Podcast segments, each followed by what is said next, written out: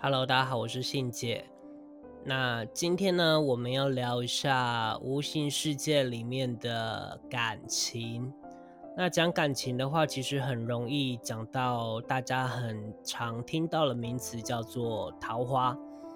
好，那讲桃花，你就会想到什么呢？你会想到月老。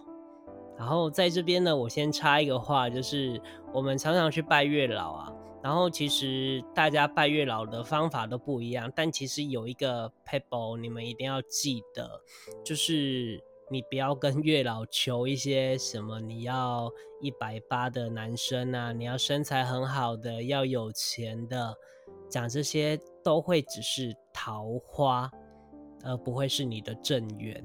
所以你要求的不就是求一段合得来，然后对方也很不错。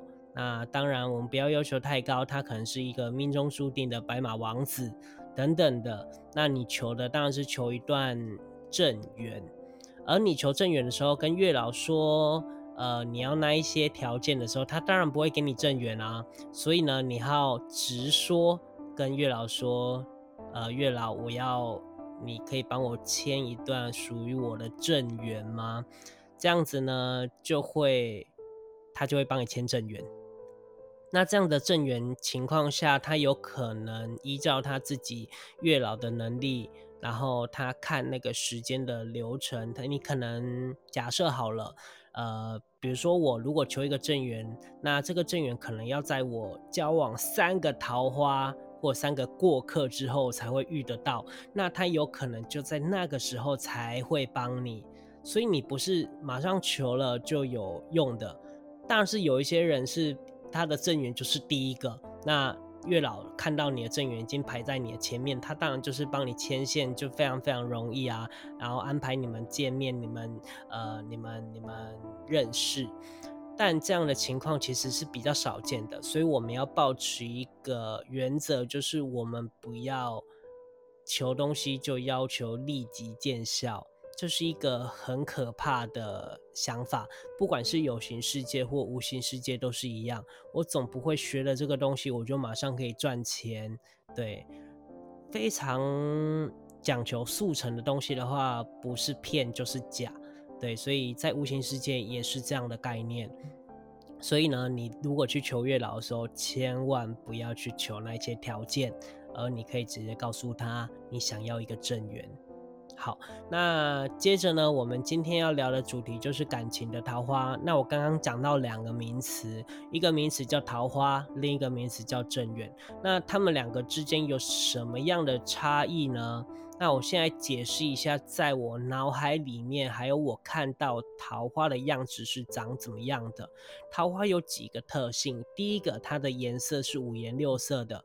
它跟正缘桃花不一样，正缘桃花的颜色是红色的，那桃花的颜色是呃绿色啊、黄色啊，或者是呃一些滴滴扣扣的颜色。对，那有一个比较特别的是，如果这朵桃花是偏向黄、粉红之类的颜色的时候，它其实是可以结婚的，但它可能不会比正缘好一些。他可能比他弱一些，就是说，呃，他们可能会很容易争吵啦，然后或者是磨合期比较长。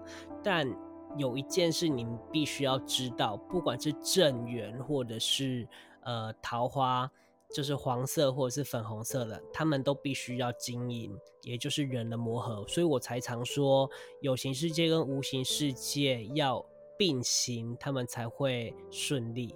对，那这样的情况下，你就会知道，在经营过程当中，如果你的黄花或者是你的粉红花慢慢的经营下去，而且双方也磨合得很好，那它就会慢慢的接近正红色，但它永远不会变成正红色，因为它的本质本来就不是正圆，它本来就不是正红色。但这样的情况已经是非常非常好了，对于粉红桃花来说的话，是一件非常。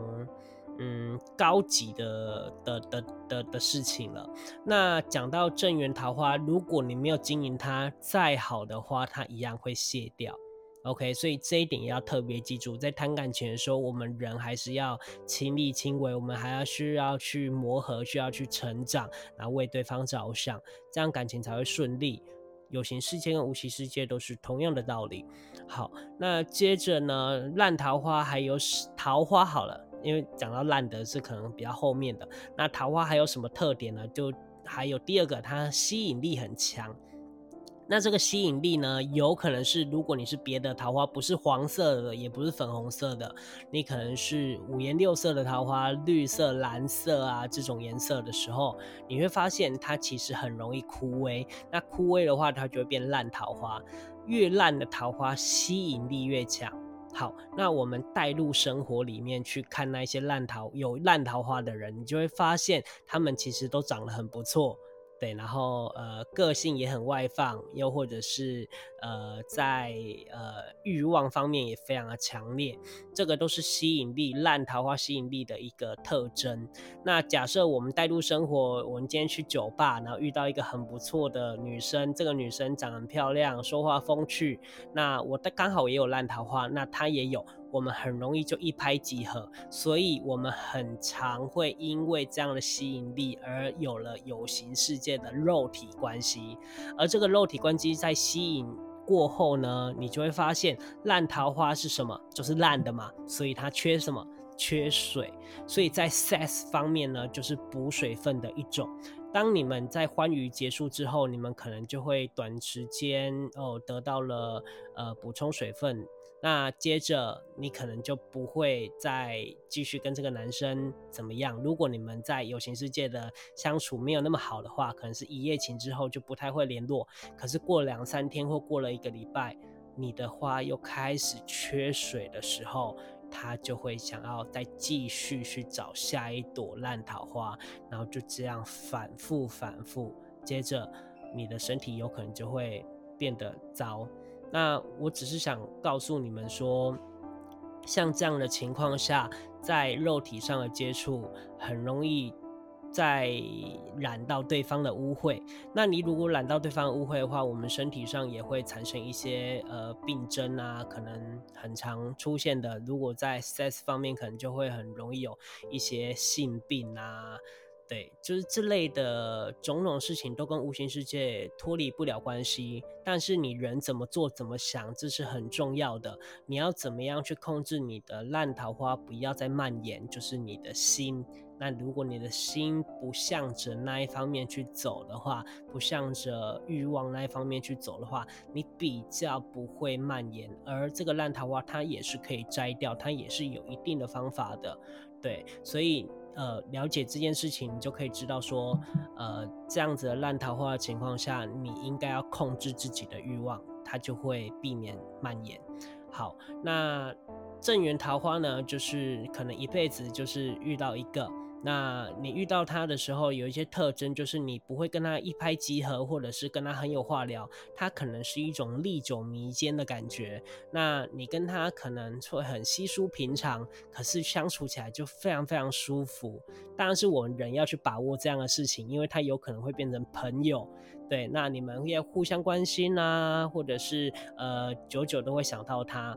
而不会只是想跟他发生关系，肉体上的关系，你反而很喜欢跟他的相处，很想见到他，那跟他出去出门，然后跟他聊天之类的，就比较不像是烂桃花的一种特征，所以他就会比较偏向正缘桃花那一方面的。所以这样的情况下，你就能分别桃花跟正缘的差异性了，这样你再找对。找另一半的时候，当然是啊，如果你靠月老的话，也许也许比较快，但是这也不一定是好，因为有一些都事情是必须要去经历的。所以，如果你明白你在接触的每一段感情，或者是接触认识新的男生或女生的时候呢，你能了解桃花跟正缘的差异的话，你就大概能看得出对方是怎么样的。好，那今天的主题桃花跟正缘就聊到这边。那我还是要说一下，不管怎么样，你相不相信，或者是呃了不了解这样的事情，我都希望你可以呃跟我一起探讨这样无形的世界，因为你多看看别人世界也是一件非常好的事情。我是信姐，谢谢大家收听。